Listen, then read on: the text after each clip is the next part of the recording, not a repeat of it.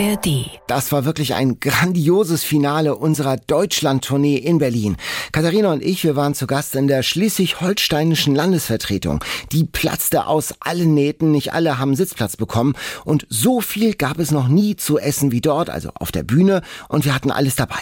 Eine Liebesgeschichte, ein Holocaust-Drama, einen Afrika-Wälzer. Hört mal, was da los war in Berlin. Eat, Read, Sleep. Bücher für dich. Ein Podcast von NDR Kultur. Alle Folgen in der ARD Audiothek.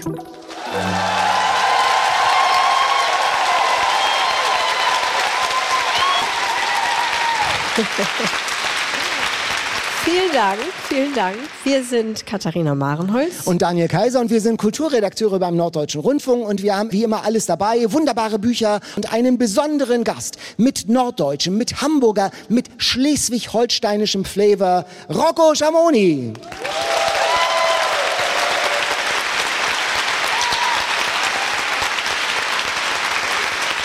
Also alle Zutaten für eine typische Eat, Read, Sleep Sause, ich möchte fast sagen Party, Show, was auch immer. Wir wollen ja hier nicht nur über Bücher sprechen und langweilig herumlabern, sondern mit unserem Podcast Lust aufs Lesen machen, zeigen, wie viel Spaß Literatur macht und auch wie viel Spaß das Sprechen und Streiten über Literatur macht. Genau, wir wollen zeigen, dass Bücher nicht nur was fürs Hirn sind, sondern auch fürs Herz und auch für den Magen. Und deshalb gibt es in jeder Folge auch etwas zu essen, also mit Buchbezug. Und da hat auch diesmal Katharina etwas vorbereitet.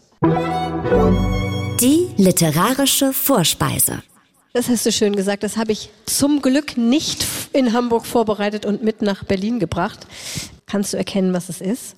Es ist ein belegtes Brot. Ja. Und äh, da ist eine gräuliche Paste in der Mitte. Mhm. Also ich beschreibe nur, es ist über, völlig wertungsfrei. Diese gräuliche Masse ist Thunfisch mm. mit Sellerie und Apfel. Ja. Deswegen liegt der Apfel da und es ist ein ähm, wunderbares Körnerbrot. Das ist eine literarische Vorspeise aus dem Buch Elefantensommer, ein Kinderbuch, um das es später noch mehr gehen wird. Und der Held, einer der beiden Helden dieses Buches, Matteo heißt er, der isst praktisch nur diese Thunfisch-Sandwiches. Warum, erzähle ich nachher. Er kann eigentlich nichts anderes essen als genau diese Thunfisch-Sandwiches. Und wir haben sie hier vor Ort herstellen lassen. Das wäre sonst, glaube ich, unerfreulich gewesen im Auto mit Thunfisch-Sandwiches. Möchtest du jetzt schon mal Sehr probieren? Sehr gerne. Also ich habe es, ich warte nur ja. auf dein Go. Go. Mhm. Mm, mm, sehr saftig Manch, und das Brot ist auch ja, sehr schön. Ja, toll. Ist Super. gut. Ich mm. probiere auch gleich, mm. gleich nochmal. Und ich muss einmal kurz etwas zu diesen Stühlen sagen, denn ich glaube, das könnte sein, dass man im Podcast die Stühle hört. So, das sind so, das sind nicht wir, das, das sind die Stühle. Stuhl. Es ist das der Stuhl. Ist, das sind die Stühle, die haben hier so, wie heißt denn das hier, Petticore oder was? Nee, so Bast, Stoffbespannung, was ist denn das hier?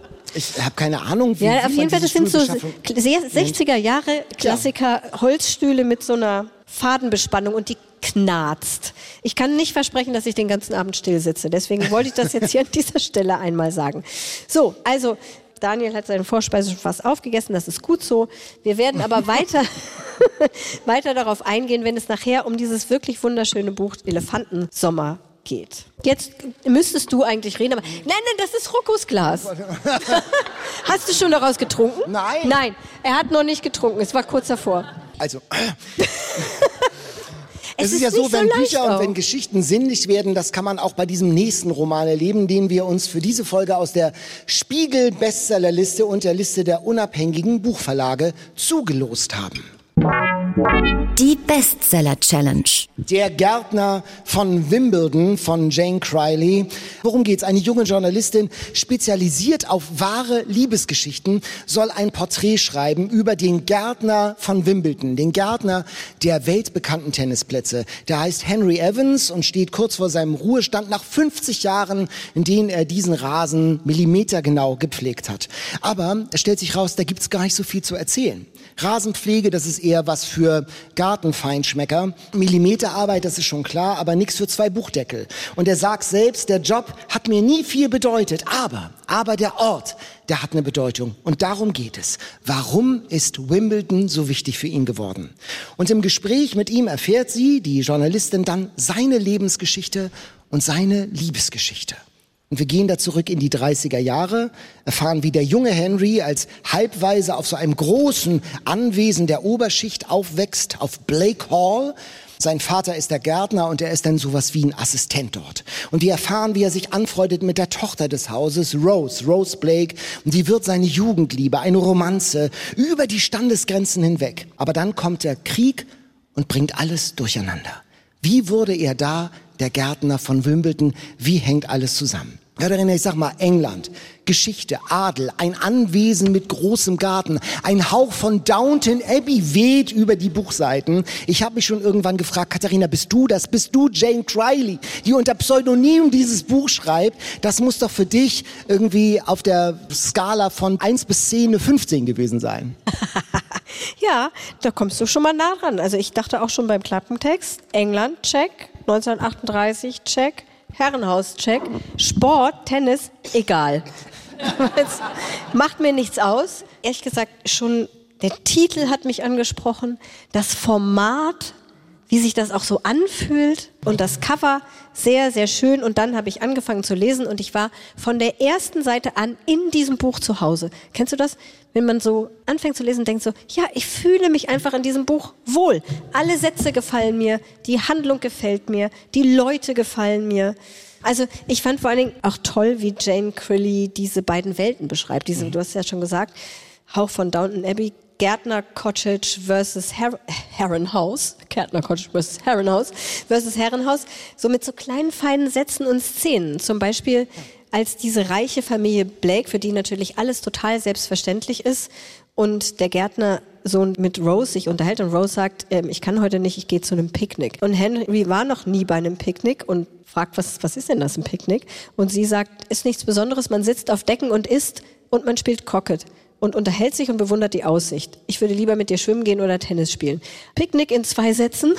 Wir machen Oder aber jetzt sowas wie ein Picknick, denn man lernt in diesem Buch auch sehr viel, nämlich nebenbei, dass dieses, dieser Rasen in Wimbledon acht Millimeter hoch ist, die äh, Grashelme, wie man das pflegt, wie man Tennis spielt. Und ich habe gelernt, während des Turniers werden wie viel Tonnen Erdbeeren gegessen? In Wimbledon, weißt du es noch? Ich kann mit acht und, äh, Zahlen nachher. Zahlen. Äh, acht, no. 28 Tonnen Erdbeeren werden verspeist und 7000 Liter Sahne. Und das ist gar nicht abgesprochen, deshalb muss ich hier mal so eine peinliche Supermarkt-Papiertüte auch nachher vor.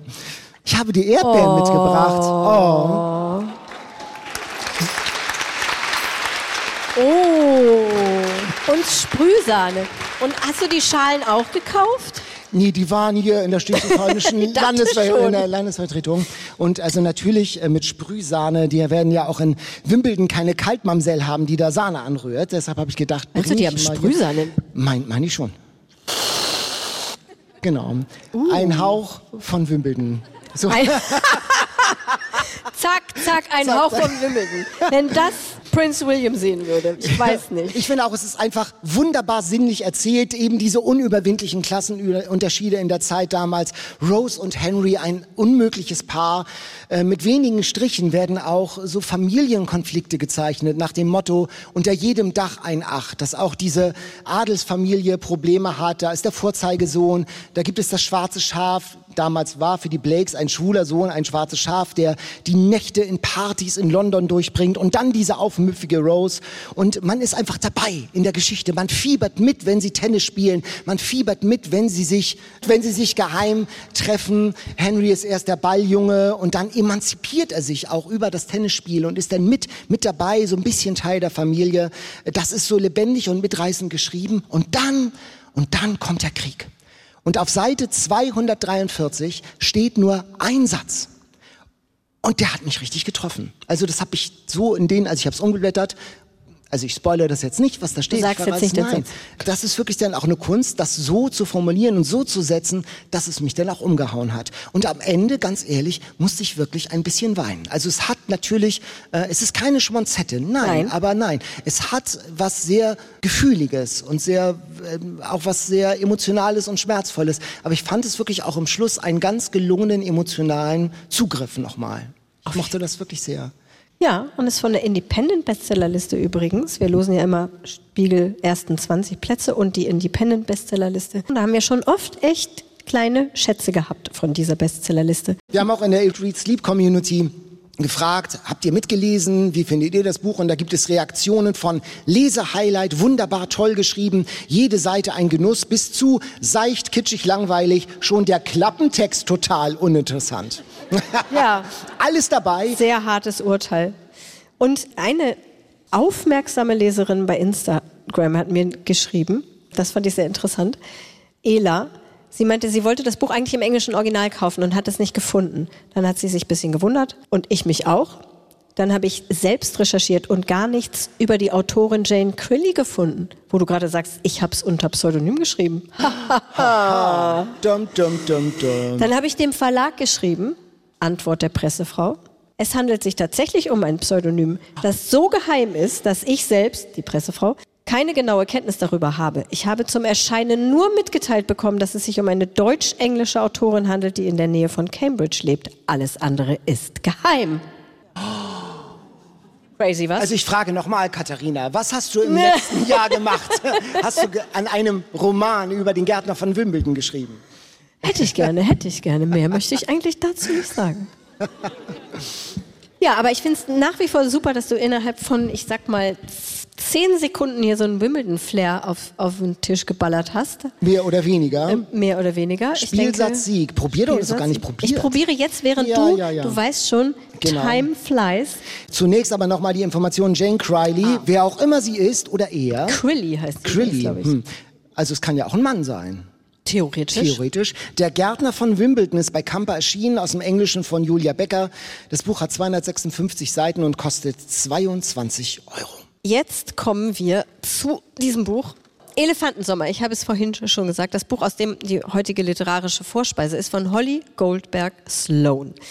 Den Namen der Autorin kann sich bitte mal jeder merken, der Kinder im Alter von etwa zehn hat oder kennt und diese beschenken möchte. Das ist eine sehr gute US-amerikanische Autorin. Es geht um Sila. Silas Eltern sind aus der Türkei in die USA gekommen.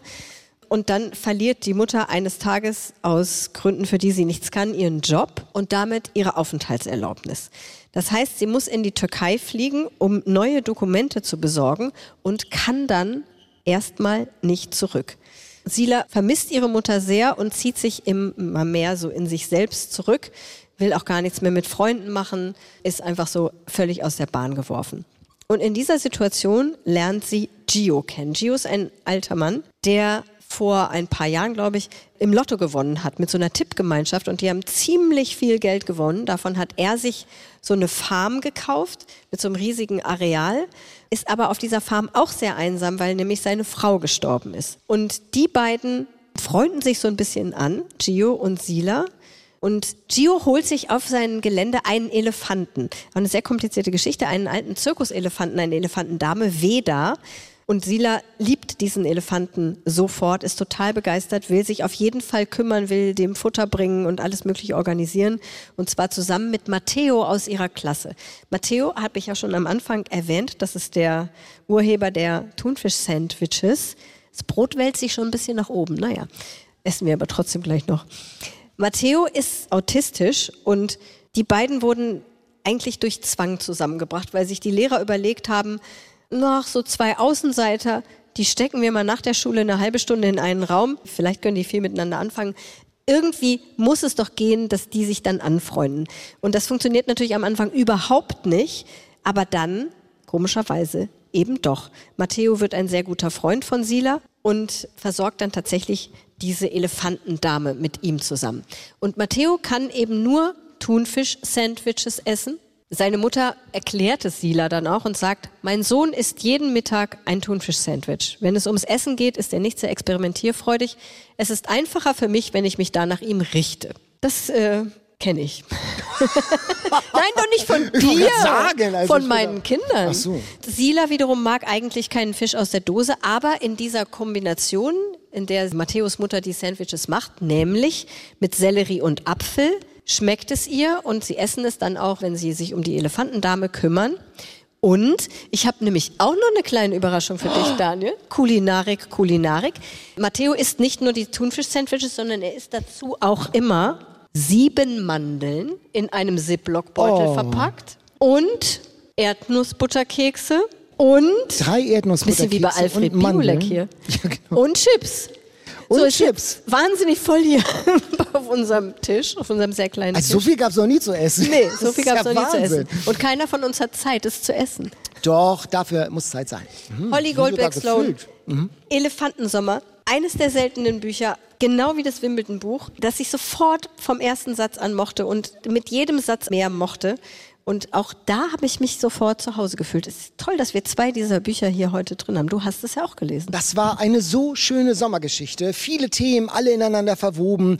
Wie auch in diesem Kinderbuch, die Eltern müssen irgendwie weg. Und da war die Mutter in der Türkei. Das ist der Grundkonflikt und der die Und der Handlung Vater hat sozusagen viel zu tun, Hat also viel zu tun. deswegen. Äh, Das Kind alleine auf sich gestellt. Die Handlung wird so vorangetrieben. Toll. Und das ist so ein richtiges Wolldeckenbuch. Märchenhaft fällt alles zueinander, einander. Aber das ist nicht so flach, sondern es sind, gibt ja diese Widrigkeiten. Die fiesen Zirkusmacher, die die Tiere quälen und äh, mit den Elefanten in Wahrheit ganz schlecht umgehen. Es gibt die widerlichen Bosse, die die Mutter einfach so feuern und äh, in den eigenen Weg in diesen ganzen Problemen zu finden und die Chance zu ergreifen, wenn sie sich bietet, dass man anderen helfen kann oder dass einem von anderen geholfen wird. Ich finde, das ist, wird in diesem Buch ganz toll erzählt und man denkt ja beim Lesen immer so ein bisschen mit. Wie finden das wohl Katharina und Jan? Und da habe ich an einer Stelle gedacht, wie findet das wohl Katharina? Denn die Elefanten, die denken im Buch und kommen dort auch zu Wort. Denkende, sprechende Elefanten. Ja. Katharina, das ist doch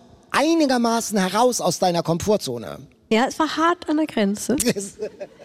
Aber erstens, das ist ein Kinderbuch und zweitens finde ich, das ist toll gelöst. Also ich lese das natürlich auch mit so einer zehnjähriges Kindbrille. Und da ist man ja ganz andere Sachen gewohnt und da kann man auch ganz andere Sachen A, akzeptieren, tolerieren und auch lieben andere Sachen. Und ich kann mir natürlich schon vorstellen, dass zehnjährige Kinder, die lieben ja Tiere fast grundsätzlich immer und das auch mögen, wenn die Elefanten kommunizieren. Und ich finde, sie hat es gut gemacht. Es ist hart an der Grenze zum Kitsch auch. Aber ich finde, es funktioniert. Die Aber so Gratwanderung schön, ist gelungen. Und es ist auch ein, natürlich ist es ein Märchen. Du hast es ja gerade gesagt. Das ist nicht in jedem Punkt super realistisch. Es ist keine Elefantendoku. Aber das darf es ja auch. Für so ein schönes Kindersommerbuch darf es absolut auch märchenhaft Genau, sein. als Erwachsener weiß man natürlich, da zeichnet sich ein überschwängliches Happy End ab. Na und? Das Ja, ist doch schön. genau. Genau. genau. Das hast du sehr schön gesagt. Genauso ging es mir auch Genauso ging's. beim Lesen. Toll. Ja, und da sind einfach auch so schöne Sätze. Ich habe mir einen Satz rausgeschrieben, den ich auch sehr mochte. Manchmal, dachte Sila, kann der erste Schritt zu einem richtigen Plan sein, dass man behauptet, man habe eine.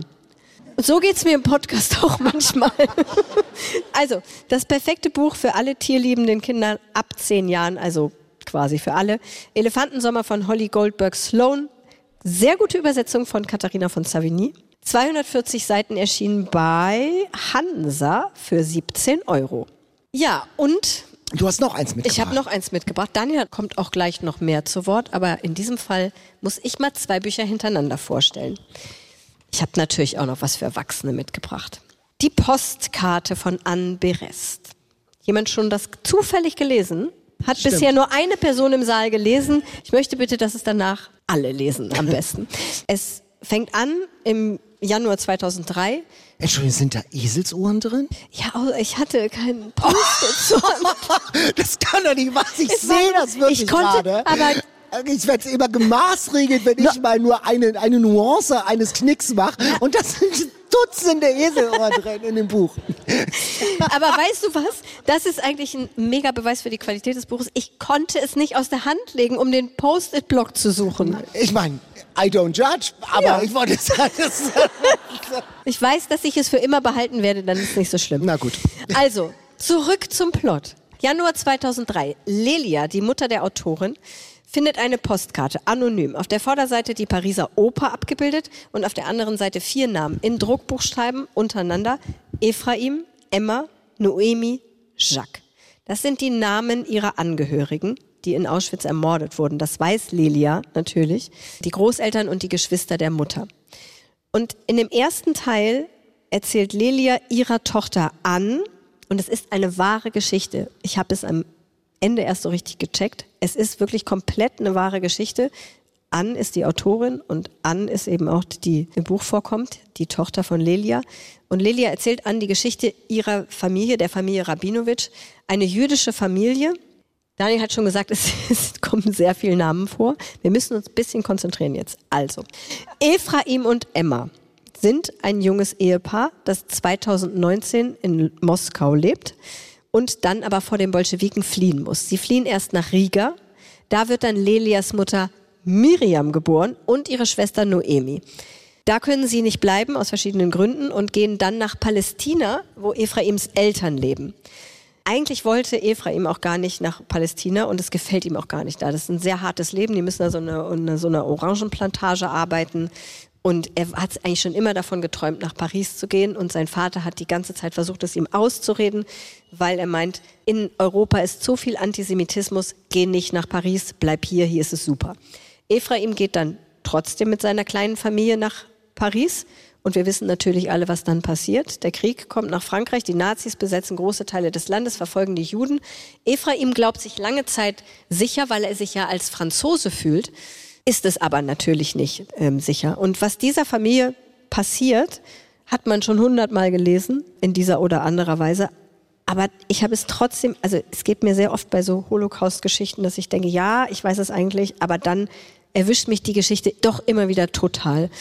Ist egal, es ist ja jedes Mal eine andere Geschichte, jedes Mal eine individuelle Geschichte, vor allen Dingen, weil es in diesem Fall aus so einer französischen Sicht geschrieben ist, was man jetzt auch nicht so oft liest. Fandst du auch, oder? Genau, das Besondere ist eben diese Mischung, fand ich, aus diesem Roman und einer Recherche, einem so journalistischen Angang, einer Doku, ähm, die Gespräche dann mit der Mutter, wie war denn das damals und wie diese Familiengeschichte als Trauma auf der ganzen Familie liegt. Also von wegen Schlussstrich, von wegen lange her. Und das ist schon sehr packend geschrieben und hat nochmal einen besonderen Sound, der mich auch nochmal in besonderer Weise erreicht hat. Und eben auch der Blick aus Frankreich. Der Holocaust ist von Deutschen gemacht, aber wieder Judenhass, dieses Gift auch in anderen Ländern, eben in Frankreich, sich verbreitet und sich da weiter, weiter einsickern konnte, auch nach dem Krieg. Davon erzählt ja dieses Buch. Und wenn man dann begreift, und mir ging es auch so, das ist eine wahre Geschichte. Die Postkarte, die plötzlich im Briefkasten liegt, die hat es wirklich gegeben. Das ist eine authentische Geschichte, eine echte, eine wahre Geschichte. Dann ist das, Jan Ehlert, erschütternd und dann ist das bewegend. Im besten ja, Sinne. Im besten Sinne. Und ich dachte, also diese Holocaust-Geschichte der Familie, das endet ungefähr in der Mitte. Dann ist das auserzählt. Und dann kommt zweiter Teil. Und ich dachte, ach du meine Güte, oh Gott, oh Gott, hoffentlich wird das jetzt nicht schlecht, weil ich fand es bis dahin so toll und ich hatte, ich wusste gar nicht, was da jetzt noch erzählt werden soll in dem zweiten Teil. Und das ist dann die Suche nach dem Absender der Postkarte an will dieses Rätsel unbedingt lösen. Die haben ja dann richtig einen Privatdetektiv engagiert und einen Kriminologen beauftragt, um diese Handschrift auch irgendwie zu analysieren. Und dann Bewohner in dem Dorf befragt, wo die Familie gewohnt hat, sind dahin gefahren, ist in das Haus gegangen. Und das Tolle ist, normalerweise diese Geschichten, die, also diese Bücher, die, die so Geschichten aus der Vergangenheit erzählen, ist meistens simpelste Parallelmontage, ein Kapitel Vergangenheit, ein Kapitel Gegenwart, immer abwechselnd. Schon tausendmal gelesen. Und hier ist es richtig, richtig schön verwoben. Es sind nicht einfach nur zwei Ebenen, sondern das alles durchzieht sich in dem Buch überall. Und zwar nicht wahnsinnig komplex, kompliziert, sondern einfach gut verknüpft. Wirklich so ein Buch zum drin versinken und erschütternd, wie du es gesagt hast, im guten Sinn erschütternd. Die Postkarte von Anne Berest aus dem Französischen von Michaela Messner und Amelie Thoma ist erschienen im Berlin Verlag. 544 Seiten und das ist gut. Ist toll, mal so ein dickes Buch zu haben, was man dann gerne liest. 28 Euro, jeden Euro wert. Ich habe ein Buch mitgebracht, das ganz viel Hamburg-Geschmack hat und ich lebe ja seit vielen Jahren jetzt auch in Hamburg und das äh, hat nochmal richtig so die, die, das Stadtfeeling aus einem bestimmten, aus einem bestimmten Jahrzehnt zum Vibrieren gebracht. Der Jäger und sein Meister. Es geht um Heino Jäger. Und das ist eine wahre Geschichte. Den kannten eigentlich bisher und kennen bisher nur Humor Feinschmecker. Äh, der hat eigentlich in den 60ern als Zeichner im Harburger Museum gearbeitet. Also gefühlt so in so einem fensterlosen Raum hat er Stadtansichten von Harburg gepinselt. Eigentlich ein öder Brotjob. Aber er hat dann doch ein großes Talent und einen wahnsinnig besonderen Humor, denn eigentlich ist er Künstler. Er ist Satiriker, beobachtet seine Umgebung, seinen Alltag ganz genau und daraus lässt er dann Sketche, Bilder, Texte entstehen. Mit einem ganz speziellen Humor aus dem Stehgreif entwickelt er Figuren, spricht in deren Stimmen, die er vielleicht vor Monaten oder vor Jahren mal gesehen hat. Eine Oma in der Straßenbahn oder so oder einen Fleischer an seiner Theke und spricht genau in diesem Jargon eins zu eins mit deren Vokabular. Das Ganze ohne große Pointen. Heino Jäger war sowas wie ein Anti-Mario Barth sozusagen. Und der Sound ist das äh, Geheimnis urdeutscher Mentalität. Er parodiert studiert, so Anrufsendungen in Norddeutschland, kennt man das noch. Dr. Erwin Markus, 040 441777. Und da ruft eine Frau an, mein Mann war Zöllner an der Grenzkontrolle und jetzt ist er im Ruhestand, jetzt muss ich immer meinen Ausweis vorzeigen, wenn ich in die Wohnstube will. Sowas. Und äh, Heine Jäger dümpelt so mit diesem Talent vor sich hin. Ein Freund besorgt Kontakte zum WDR, der bekommt eine Radiosendung, die ein richtiger Erfolg ist. Man kann sagen, sein Humor hat ganz viele geprägt. Ohne ohne Heino Jäger würde es wahrscheinlich keinen Ditsche geben, kein Helge Schneider, nicht diese Art von Heinz Strunk und Studio Braun. Das ist so die Thermik und Jäger bringt in dieser Hinsicht den deutschen Humor auf den Punkt. Und davon erzählt dieses Buch von Rocco Schamoni und noch mehr. Man taucht ein in das Hamburg Ende der 60er, Anfang der 70er Jahre, in diese runtergerockten Souterrains in Eimsbüttel, heute schicker Stadtteil, damals nicht, in diese Boxer- und Ludenhalbwelt vom Kiez. Man trifft Hubert Fisch Fichte, bis heute Kultschriftsteller.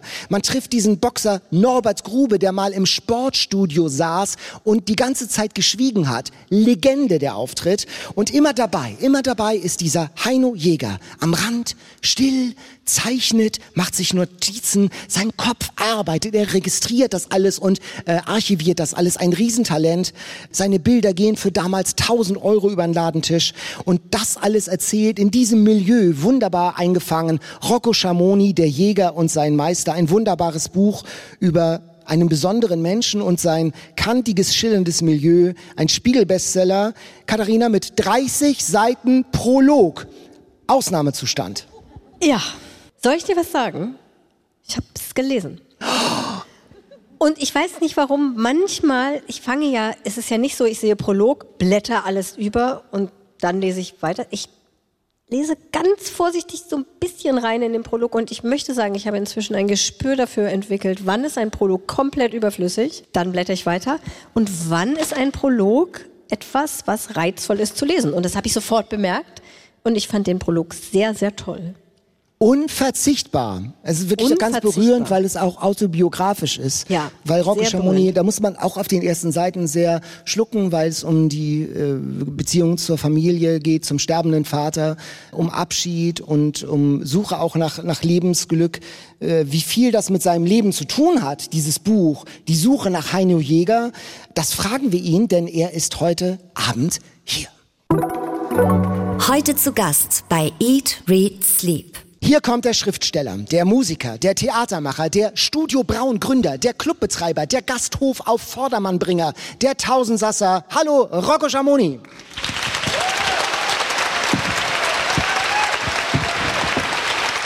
Ja, das ist dein Wasser.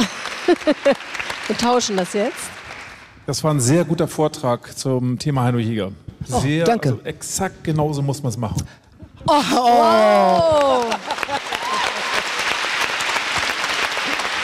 Vielleicht kannst du, vielleicht kannst du Daniel buchen für zukünftige Veranstaltungen. Dann könnte er so eine gerne. Einführung ich mach dir einen guten Preis. Wenn du es jeden Abend machst. Wir wollten dir was zu essen anbieten, bin ich überfordert. Was soll ich dir anbieten? Hier wäre noch ein, ein verpacktes, unbenutztes Thunfisch-Sandwich. Aber du hast ja gesehen, was bei Daniel passiert ist, wenn man das, du musst ja auch gleich ganz viel reden. Du könntest es auch mit in den Zug nehmen nachher. Ich finde das ganz faszinierend. Ich habe auch extrem, es hat auch meinen Mund zum Wässern gebracht, dir zuzuschauen.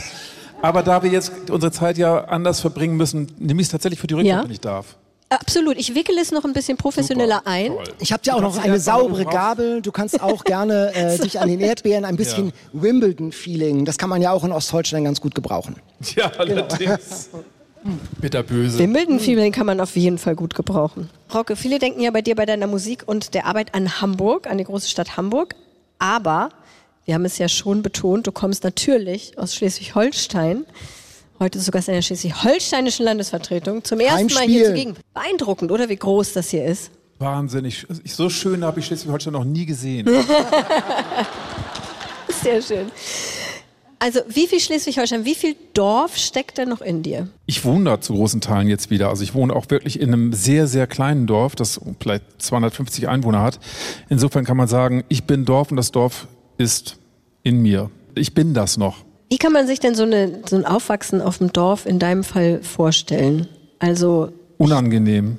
Weil ich mit 14 oder 15 gemerkt habe, dass ich da nicht mehr reinpasse in die Dorfgesellschaft, weil ich die falschen Bücher gelesen habe, die falsche Musik gehört habe, die falschen Zeitungen gelesen habe und ähm, ich habe mich irgendwie vom Dorf getrennt und das Dorf hat das sofort gemerkt und mich dann also quasi bei jeder Gelegenheit daran erinnert, dass ich eigentlich entweder da weitermachen soll, wo ich ursprünglich mal war, oder mich verpissen soll. Und das war sehr schmerzhaft, ein paar Jahre. Und dann bin ich gegangen und war froh, dass ich quasi dem Zugriff äh, entfleucht bin. Was sind denn die falschen Bücher Ja, nördlich von Plön in den 70er, 80er Jahren? Bukowski zum Beispiel. Ah. Also so Saufliteratur war da überhaupt nicht angesagt. Nicht? Und, und da, also alles, was mit Punkrock zu tun war, äh, hatte, war in kleinen, kleinen Städten und in Dörfern beängstigend 1980. Die dachten, dass wir die Generation verrottet, die da jetzt heranwächst.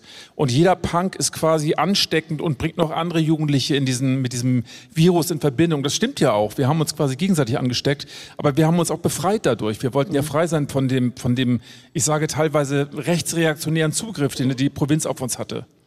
Aber wart ihr denn nicht so eine, so eine jugendlichen Gang und äh, könntet, konntet euch gegen, dann waren es eher die Erwachsenen, die ihr gestört habt. Wir haben die Erwachsenen unendlich gestört, weil wir hässlich waren, gestunken haben, äh, weil wir äh, in Schrebergärten eingebrochen sind, weil da billiger Wein zum Klauen war und so Kram, so was man so macht mit 16. Aber die Erwachsenen waren, also man muss, das wissen die meisten, die in der Provinz in dieser Zeit damals gelebt haben oder gewesen sind, waren auch hart. Es gab so Bürgerwehren, die sind durch den Ort marschiert, wenn irgendwie was passiert ist und haben dann Leute abgegriffen und die zusammengeschlagen. Und da gab es kein Entkommen. Jeder kannte dich. Oh. Wenn etwas passiert ist, wurden pro forma in Lütchenburg die Punks zusammengeschlagen. Und es war teilweise, äh, wir hatten mit den Vorkommnissen teilweise überhaupt nichts zu tun und trotzdem waren wir dran. Und jetzt lebst du da wieder? Ich hätte mir gesagt, also dann auf Nimmer Wiedersehen und Tschüssikowski. Und jetzt bist du da und lebst da. Warum? Bist du jetzt auch bürgerlich geworden? Das ist eine gemeine Frage. Ja. Der bizarrste Moment war, es gab einen Typen bei uns im, im Dorf, der hieß Klodeckel. Und Klodeckel hieß deswegen Klodeckel, weil seine Hände so groß waren wie ein Klodeckel. Und wenn er dir ins Gesicht gehauen hat, dann war da drei Tage lang nichts mehr mit, deinem Kopf. Und vor vier Jahren oder vor fü- fünf Jahren bin ich bei Famila vorbeigefahren, beim großen Supermarkt. Und Klodeckel ging die Straße entlang. Und ich dachte jetzt, 25 Jahre später, ah, jetzt ist die, der Zeitpunkt gekommen, jetzt können wir das Ganze mal umdrehen. Und bat meine Freundin, ob sie mal langsamer fahren könnte, jetzt gehen wir zu Klodeckel. Und dann habe ich so geguckt und dann so hochgeguckt und habe ich gesagt, ob sie ganz schnell weiterfahren kann. Weil er hätte mich einfach wieder platt gemacht, auch mit 60 noch oder so. Also die Verhältnisse verändern sich da teilweise auch nicht. Aber jetzt fühlst du dich wohl dort, ja? Ob aber trotz nicht, Klodeckel. Aber, aber, nicht, aber nicht, aber nicht so. Ich bin ja nicht zurückgegangen und habe quasi mich in die Bürgerwehr einsortiert oder sowas. Ein Glück. Ich habe ein schönes kleines Haus gefunden, an dem ich rumbasteln kann. Ich arbeite da mit Künstlern, Musikern und Leuten, die auftreten und äh, dort werden Platten aufgenommen. Deichkind hat zum Beispiel schon eine Platte bei uns im, im Haus aufgenommen und solche Leute. Also das ist, ähm, hat, hat quasi auch einen künstlerischen äh, äh, Punkt und es ist eben auch so ein Beruhigungspunkt, weil Großstadt ja auch anstrengend ist, wie wir alle wissen. Schönes kleines Haus. Sprichst du von dem Dorfkrug? Den du Nee, renovierst, nee. das ist noch was anderes, ne? Das wollte ich sagen. Das ist ja auch ein schönes Haus von außen. Finde ich, sieht schön aus. Ich habe es ich hab's gesehen im Fernsehen. Aber von innen, da ist ja was los. Wo hast du das gesehen? Beim NDR-Fernsehen natürlich. Es ist ein alter Dorfkrug, den du renovierst, zusammen eben mit, auch mit anderen Künstlern. Und da ist ja einiges zu tun. Da ist mehr als einiges zu tun, weil 40 Jahre lang nichts getan wurde. Ich muss aber immer gleich sagen, ich bin nicht derjenige, der das macht, sondern ich bin so, so eine Art Initiator und ich versuche auch Öffentlichkeit zu erzeugen. Aber, die, aber der Prozess ist wirklich gemeinschaftlich. Wir, mhm. Der NDR hat darüber berichtet und die ganzen Leute aus den Dörfern haben sich gemeldet und haben gesagt, wir wollen unseren alten Krug zurück und wir packen alle mit an. Und jeden Samstag um 10 Uhr stehen da Leute von überall aus irgendwelchen Dörfern und nehmen den Malerquast und machen die alten Tapeten runter und streichen und helfen. Und das habe ich, ich habe es noch nie so erlebt. Das rührt mich unglaublich an, wie die Leute, wie diese Sehnsucht nach dem Sozialen, was auf der Provinz so verloren gegangen ist in den letzten 20 Jahren, weil von 15 Dorfkrügen sind 13 geschlossen worden mittlerweile. Es gibt das alles nicht mehr. Da wohnen immer nur Zahnärzte oder Leute, die genug Kohle haben, um sich das umzubauen. Kaufen Leute aus der Stadt und, und so machen meistens, sich dann genau. schick. Ne? Und jetzt in mhm. diesem Fall ist da ein Maler, der sagt, ich gebe euch diesen Dorfkrug umsonst. Ich schenke ihn der Öffentlichkeit. Ich möchte, dass hier Kultur, ein Kulturzentrum entsteht. Und alle sind dabei und alle bauen mit. Und das ist quasi der tollste Effekt, den ich mir vorstellen konnte. Das ist ja fast wie Dörte Hansen Mittagsstunde Reloaded sozusagen. Also wie es weitergeht. Die erzählt ja vom Sterben des dörflichen Lebens eben im Dorfkrug und jetzt machst du ihn wieder auf sozusagen. Es sind eben die Leute selber und das ist das Tolle. Man, man spürt dieses Bedürfnis und alle wissen, wir, wir haben vor 20, 30 Jahren nicht aufgepasst. Als die Krüge alle kurz vorm Zugehen waren, als alle gemerkt haben, wir gehen da nicht mehr hin, weil wir heute Abend Pro 7 gucken wollen oder weil wir äh, im Internet sind oder so.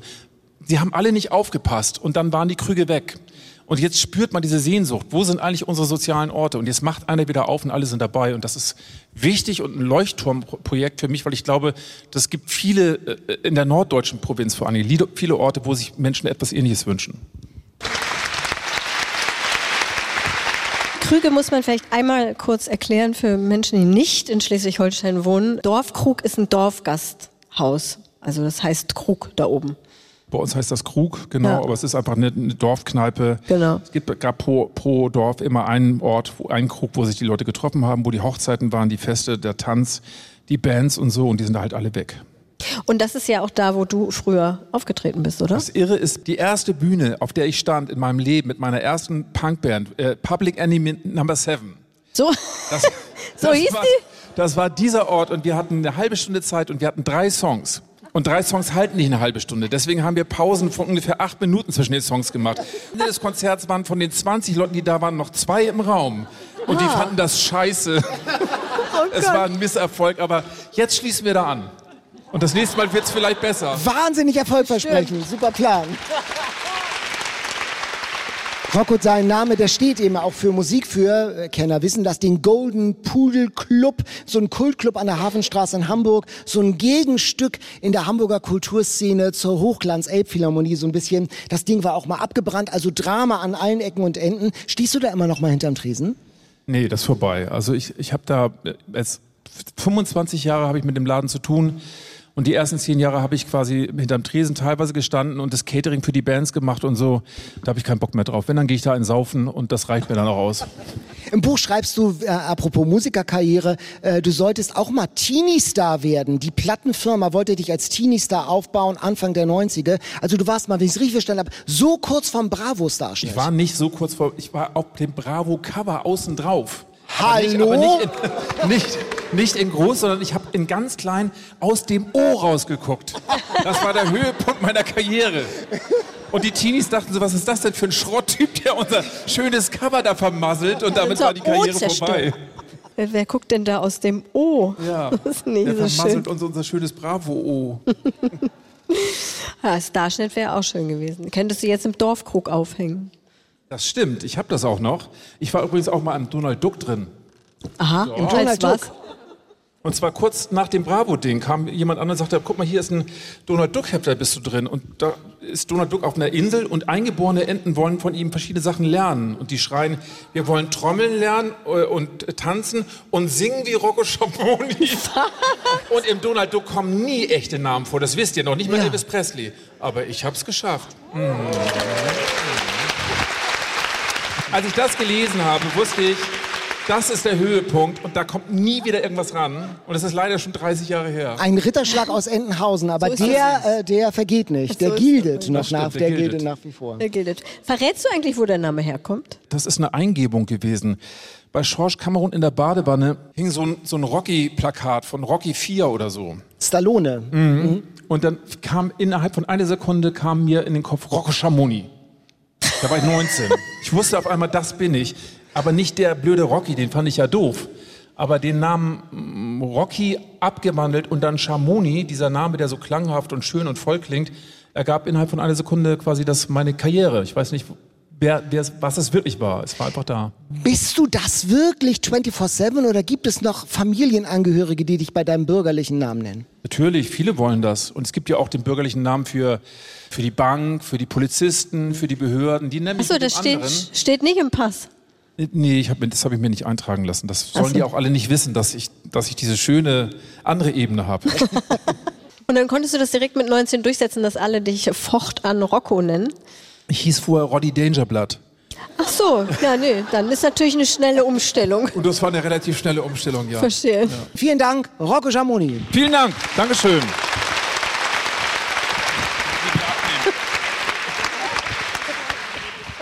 Und das ist eine typische Mischung, die wir, wie sie heute haben. Eat, Read, Sleep. Wir haben was Leichtes mit Schlagsahne.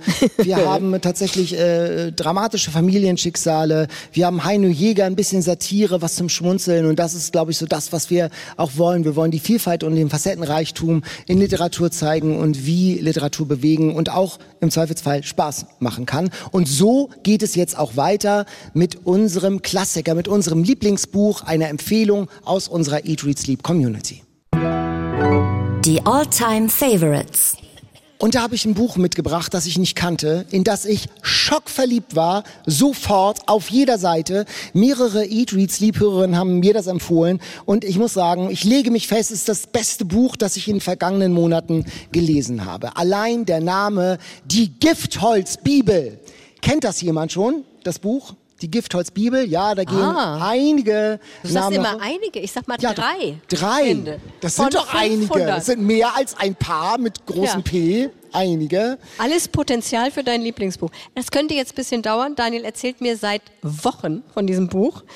Und hast du schon die Giftholzbibel gelesen? Weil das ist so toll, weil, weil, weil, weil, weil. Katharina war erstmal damit beschäftigt. Ich hatte ihr mein Exemplar gegeben. Das gibt es nämlich nur noch antiquarisch. Und es ist leider etwas lediert aus meinem Kolumbienurlaub zurückgekommen. Macht ja nichts, aber ich habe es dir ein bisschen hübscher gemacht. Jetzt ist es wieder heil. Hat es bisschen- geklebt. Ich dir Ja, geklebt, ja. wunderbar. Kann Also ich ja dann nicht Name. an mich halten. So, jetzt deine Bühne. Die Giftholzbibel Barbara Kingsolver.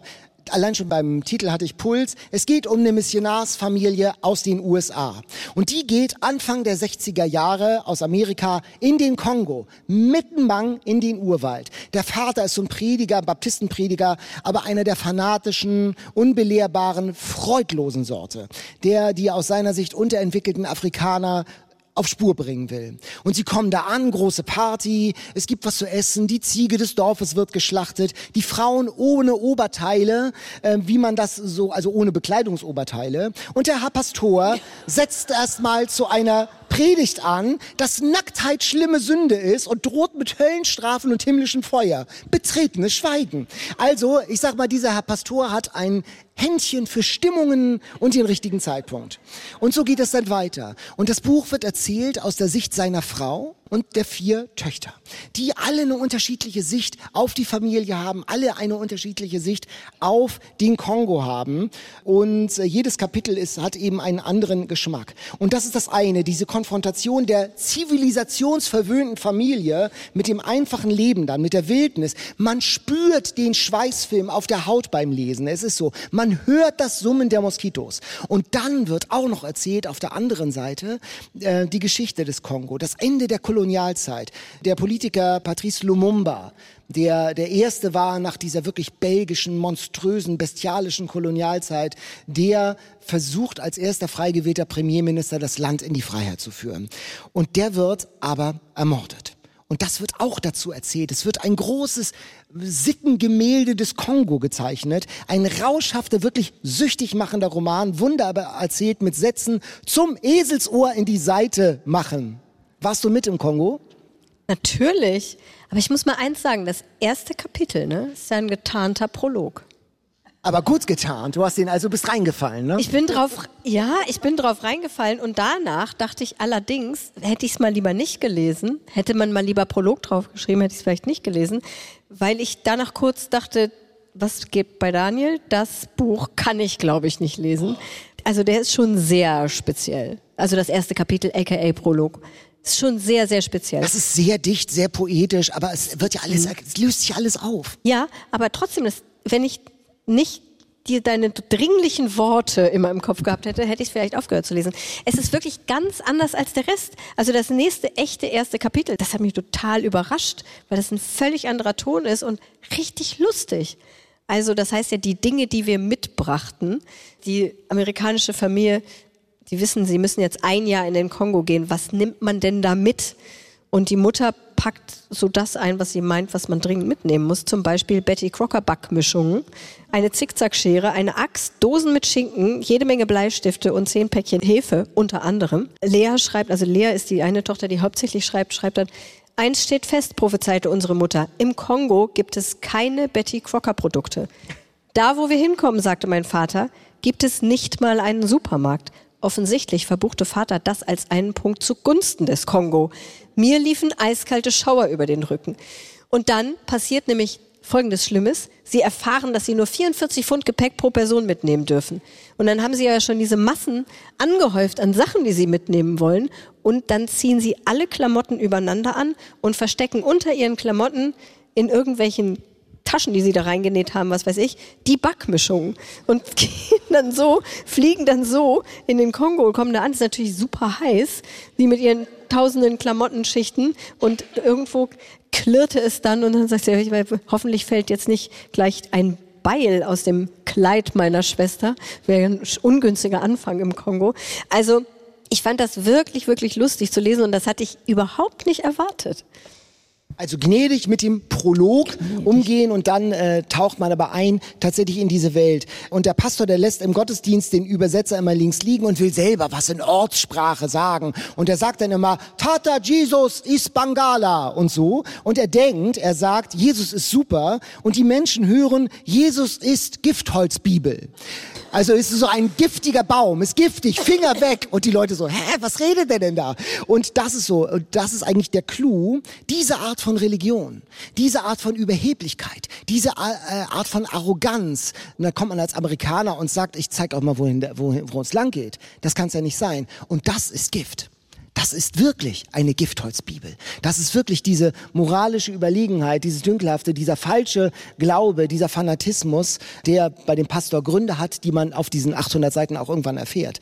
Wir haben von Carola gehört. Sie schreibt eines der besten und bewegendsten Bücher, die ich kenne. Auch Lumumba kommt vor und man muss dieses Buch auch deshalb empfehlen, weil es ein anderer US-Blick auf diese Geschichte im Kongo ist, als der, den wir immer als üblich wahrnehmen.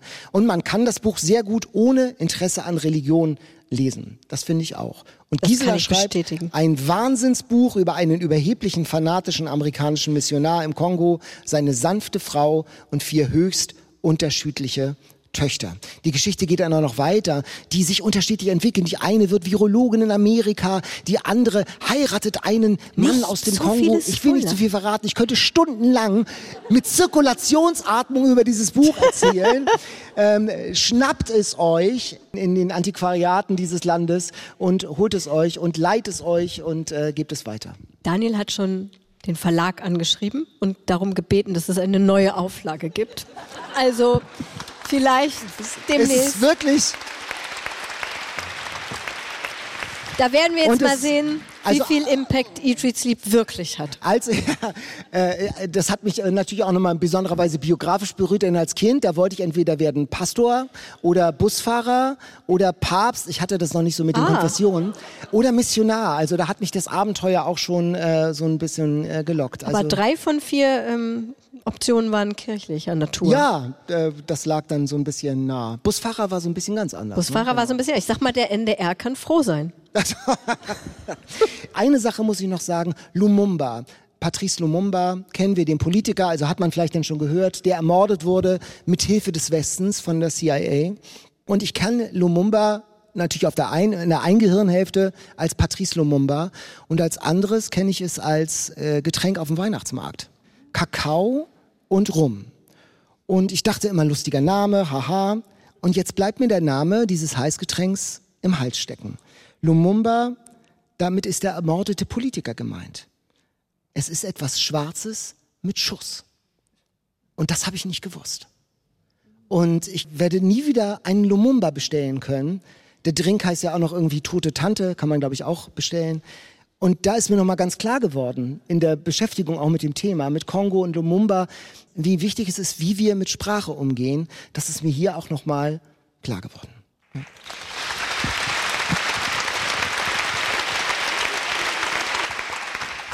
Die Stimmung ist jetzt ein bisschen runter. das, war, das war, es gibt Höhen und Tiefen und das macht auch Eat, Read, Sleep aus. Wir scheuen uns nicht für ernsten Themen. Das ist, glaube ich. Das hast du sehr gut aufgefangen.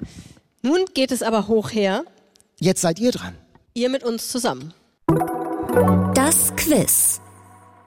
Wir machen das so, wir spielen gegeneinander, aber nicht alleine, sondern wir teilen das Publikum auf. Also wir äh, leben und überleben mit dem Schwarmwissen. Also linke Seite von uns ist Team Katharina und die rechte Seite ist das Gewinnerteam Daniel. Und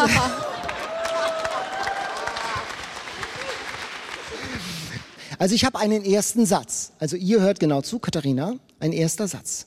Er stand vor dem Tor des Tigeler Gefängnisses und war frei. Das was? Das war's. Nee, des was Gefängnisses? Das, ach so, das war's. Das war's. Ach so.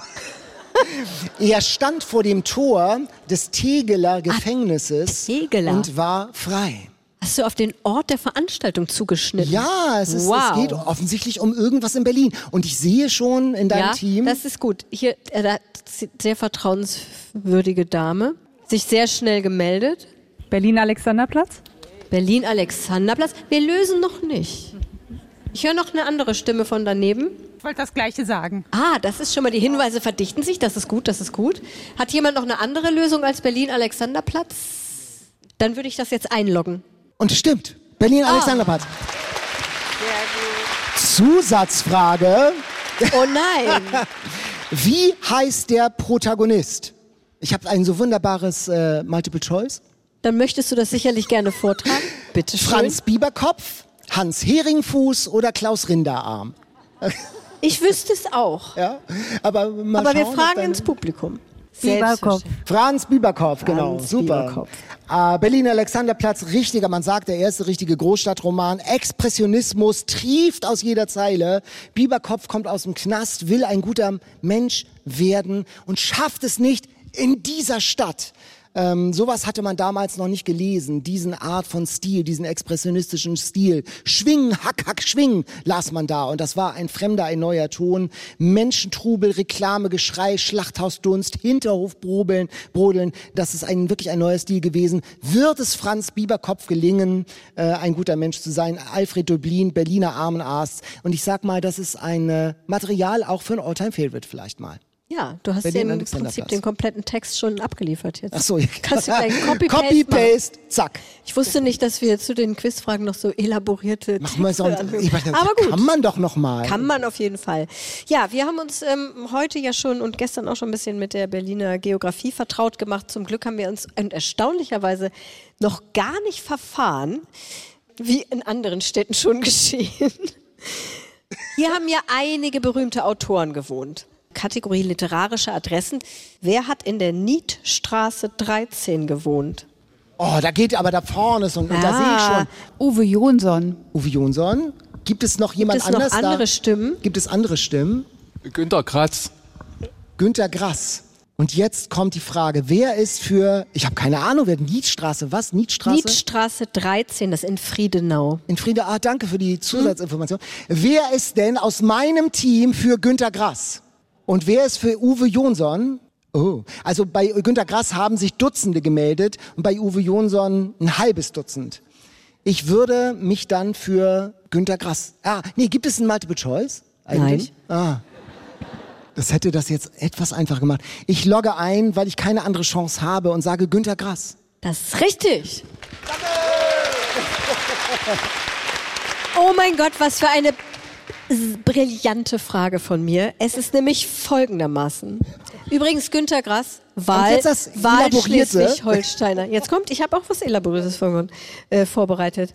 Wohnte in der Niedstraße 13 neben der Wohnung von Uwe Jonsson. Der wohnte 14. Ah, super. Und jetzt kommt das Elaborierte. Diese Wohnung von Uwe Jonsson wurde zeitweilig von der Kommune 1 besetzt. Was Uwe Jonsson in New York aus der Zeitung erfahren hat und dann Günter Grass gebeten hat, die Wohnung räumen zu lassen. Wirklich. Auf gute Nachbarschaft, das ist ja der Hammer. Ich habe eine, nach einer Berlin-Frage eine Schleswig-Holstein-Frage. Die ist, auf, die ist noch einfacher. Schleswig-Holstein, wir wissen, das hat eine starke literarische Tradition. Rocco Schamoni zum Beispiel. Und drei Schleswig-Holsteiner, die da geboren sind oder da gewirkt haben, haben tatsächlich den Literaturnobelpreis bekommen. Ich hätte gern alle drei. Bist du irre? Jan ist doch gar ist nicht doch, da. also, das ist da- Jan-Frage. ja, ich habe gedacht, danke. der hätte die ja mit einer auf dem Rücken Ka- gebundenen Hand beantworten Kategorie können. aber- Jan-Frage. Also ähm, Die drei? einen wüsste ich auf jeden Fall schon mal. Aber jetzt brauche ich noch mal ein bisschen Hilfe hier aus dem Publikum. Wer könnte einfach mal Namen traut? Hier da hinten ist eine Meldung. Thomas Mann. Thomas Mann natürlich, das ist Nummer eins, wunderbar. Sehr gut. Achso, ich, äh, Ich- loggst du ein? Ja, Ach so, ich logge ein. Thomas Mann würde ich jetzt wohl einloggen. Ist das richtig? Ja, es ist richtig. Okay, wer noch? Günter Grass. Günter Grass. Logge ich auch ein. Ja, stimmt auch. Ja, genau. Und jetzt, So, und jetzt der dritte. Oh Gott, ist das hier? Es ist eigentlich ein Historiker gewesen, Ach, zusammen mit? Churchill, der einzige äh, Historiker, der auch den Literaturnobelpreis gewonnen hat, ich bekommen glaube, hat. ich Und da weiß gibt es doch. zwei ah, Meldungen. ja, hier, Meldung. Vielleicht ist es falsch, aber könnte das Theodor Mommsen sein? Noch eine Stimme dazu? Auch hier hätte ich wieder das Gleiche gesagt. Sehr schön. Dann würde ich das jetzt einloggen. Theodor Mommsen, Mhm. ganz sicher. Das ist richtig. Ah. Genau. Theodor Mommsen, ein schleswig-holsteinischer Jung in Garding an der Nordseeküste fast geboren und hier ganz in der Nähe gestorben, in Charlottenburg. Ach so, das hast du jetzt auch Berlin-mäßig hier so. Ja. So, ich habe jetzt noch eine Frage, die hat weder was mit Berlin noch mit Trier noch mit Schleswig-Holstein, sorry, zu tun. Ist eine Hundefrage. Hundefragen sind bei uns ja sehr beliebt, weil Daniel immer so viele Hundemetaphern in Büchern findet. Aber jetzt frage ich was anderes und zwar, wie heißt der Hund, der 20 Jahre auf sein Herrchen wartete, das sich auf einer sehr nervigen Irrfahrt befand? Team Daniel. Ich Ähm, wiederhole es da, also, nochmal. also ich bin völlig ratlos. Das ist ja eine sehr, Sehr vage, wolkige. Frage. Kannst du mal wiederholen? Wie heißt der Hund, der 20 Jahre auf sein Herrchen wartete, welches, also das Herrchen, sich auf einer sehr nervigen Irrfahrt befand? Aha, ist es vielleicht der Hund von Odysseus? Also hatte der einen Hund? Hatte Odysseus einen Hund? Wo sind denn die Altsprachler hier und die aus dem humanistischen Gymnasium? Der Hund von Odysseus. Soll ich Multiple Choice machen? Äh, gibt es schon jemanden, der irgendwas weiß? Da hinten, da, da, da. Äh, ist aber sehr unsicher, aber Hachiko. Hachiko? Das ist aber nichts mit Odysseus, das ist was anderes dann. Ne? Genau, Hachiko. Machen wir mal ähm, Multiple Choice. Multiple Choice. War es A. Argos, B. Jago, C. Hermes oder D. Herkules? Also Herkules war es, glaube ich, nicht. Argos, Jago, Hermes oder Herkules? Herkules haben wir jetzt schon ausgeschlossen. Ich, also Herkules wäre ja. Guck mal, da meldet ist sich eine noch Meldung, jemand. Eine Meldung. Es ist Argos. Wie sicher? Ich bin mir sehr sicher. Wie ist denn das Stimmungsbild in der Gruppe, im Gewinnerteam? Ähm, wer wäre denn für Argos? Nochmal, ja. Doch dagegen. Und wer wäre dagegen? Wer hat eine andere? Okay, ich äh, logge ein. Argos. Das ist richtig. Ja, vielen Dank, super. Der Hund von Odysseus. Odysseus hatte einen Hund. Zusatzfrage, wer war Argos in der griechischen Mythologie? Nein, das musst du nicht beantworten. Argos war doch der hundertäugige Riese. Also das schreit ja nach einer Sonderfolge. Griechische Mythologie? Mythologie, genau. Ich wäre dabei.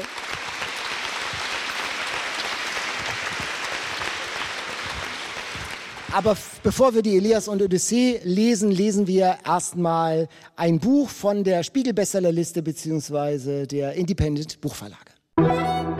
Bestseller Challenge. Die Auslosung. Wir machen bei unseren Veranstaltungen ist immer ein Podcast Plus Programm. Das muss man ja auch mal sagen, damit noch weiterhin Leute zu den Veranstaltungen kommen. Ne? Da gibt es vorher ein sensationelles Warm-up mit sehr viel Spielen und sehr vielen Preisen. Stimmt's?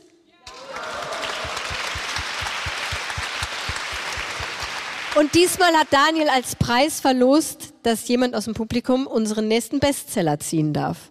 Hallo, Hallo. wie heißt du? Christine, hallo. Wo kommst du her? Ich muss mal hier um dich rumgehen. Ich wohne in Berlin. Sehr gut. Echte Berlinerin darf unseren nächsten Bestseller ziehen. So, hier ist die Dose. Mach auf. Kannst du noch mal zeigen, wie diese Lose aussehen? Das ist nämlich so liebevoll. Katharina macht das immer so liebevoll. So kleine Büchlein. Wunderschön. Ah, es ist so in Orange und in, äh, in Blau. Ja, danke. Okay, geht los? Jetzt geht's los. Die Augen werden dramatisch zugekniffen. Und jetzt hat sie ein Los. Die Spannung steigt. Eugen Ruge, Pompeji. Eugen Ruge, Pompeji. Ja. Klassisch bleibt's, würde ich sagen. Ja, klassisch Oder? Pompeji. Guckst mich etwas entsetzt an. Nein, ich weiß nicht, wie viele nein. Seiten das hat. Hast du es schon gelesen, Christine? Äh, nein. Möchtest du es lesen? Ich, ich habe es gezogen. Ich sollte es jetzt vielleicht lesen. Guck mal, hier hast du schon eine Unterstützerin. Ein, genau. Ja, Du hast dich hiermit verpflichtet, das zu lesen. Vielen Dank. ja ich danke. Vielen Dank. Also, was ich bislang von Eugen Ruge gelesen habe, fand ich alles super. Ich bin gespannt. Pompeji wirklich? klingt super. Lest diesen Bestseller mit. Uwe Jon, ach, Uwe Jonsson, sag ich schon. Oh Gott. Ah, wie war nochmal der Name? Eugen Ruge Pompeji. Und schreibt uns, wie ihr ihn findet, einfach per Mail an eatreceipt.ndr.de. Das war Eat, Read, Sleep aus Berlin. Wir hoffen, ihr hattet Spaß und es waren Bücher für euch dabei. Eine Liste mit allen Büchern und auch das Rezept findet ihr in den Folgeninformationen im Internet, also in den sogenannten Shownotes. Und ganz wichtig, abonniert diesen Podcast. Also mindestens alle hier im Saal, die den Podcast noch nicht abonniert haben. Keiner verlässt den Saal, ohne auf die Abo-Glocke gedrückt zu Wir haben. stehen da an der Tür. Ja, wir überprüfen das und erzählt allen Freunden und Verwandten davon, damit unsere Eat Sleep Community weiter wächst. Das war's. Bis zum nächsten Mal. Macht's gut. Tschüss. Tschüss! Unsere letzte Sommertourstation in Berlin und auch diese Show war nur möglich dank der unermüdlichen Arbeit unserer Tourseele Birgit Labs. Ganz großen Dank nochmal an dieser Stelle. Wirklich, vielen Dank. Und übrigens, Sie haben wirklich versucht, möglichst viele Punkte in Deutschland zu erreichen, aber natürlich keine flächendeckende Versorgung erreicht. Also Dresden, Leipzig, Stralsund, Osnabrück, Flensburg zum Beispiel, das steht alles noch auf unserer Wunschliste. Wir arbeiten dran, versprochen. Und zum Schluss noch die dringende Empfehlung, unsere Newsletter spätestens jetzt Spätestens. wirklich zu abonnieren. Denn für alle Abonnenten gibt es nächste Woche ein exklusives Sommergewinnspiel. Eat, Read, Sleep. Bücher für dich. Ein Podcast von NDR Kultur. Und auch heute lassen wir euch nicht ohne Podcast-Tipp gehen. Studio Komplex. Die Hosts Anne-Kathrin und David bieten in diesem Podcast jede Woche ein aktuelles Thema, das sie rundum journalistisch recherchiert haben und dann für uns mit ganz vielen O-Tönen, Atmos und kreativen Ideen aufbereitet haben. Da geht es dann zum Beispiel um Tinder, um KI, um Botox, ums Schulsystem und auch um den Klimawandel. Also hört da mal rein. Studio Komplex in der ARD Audiothek. Den Link findet ihr bei uns natürlich in der Folgenbeschreibung.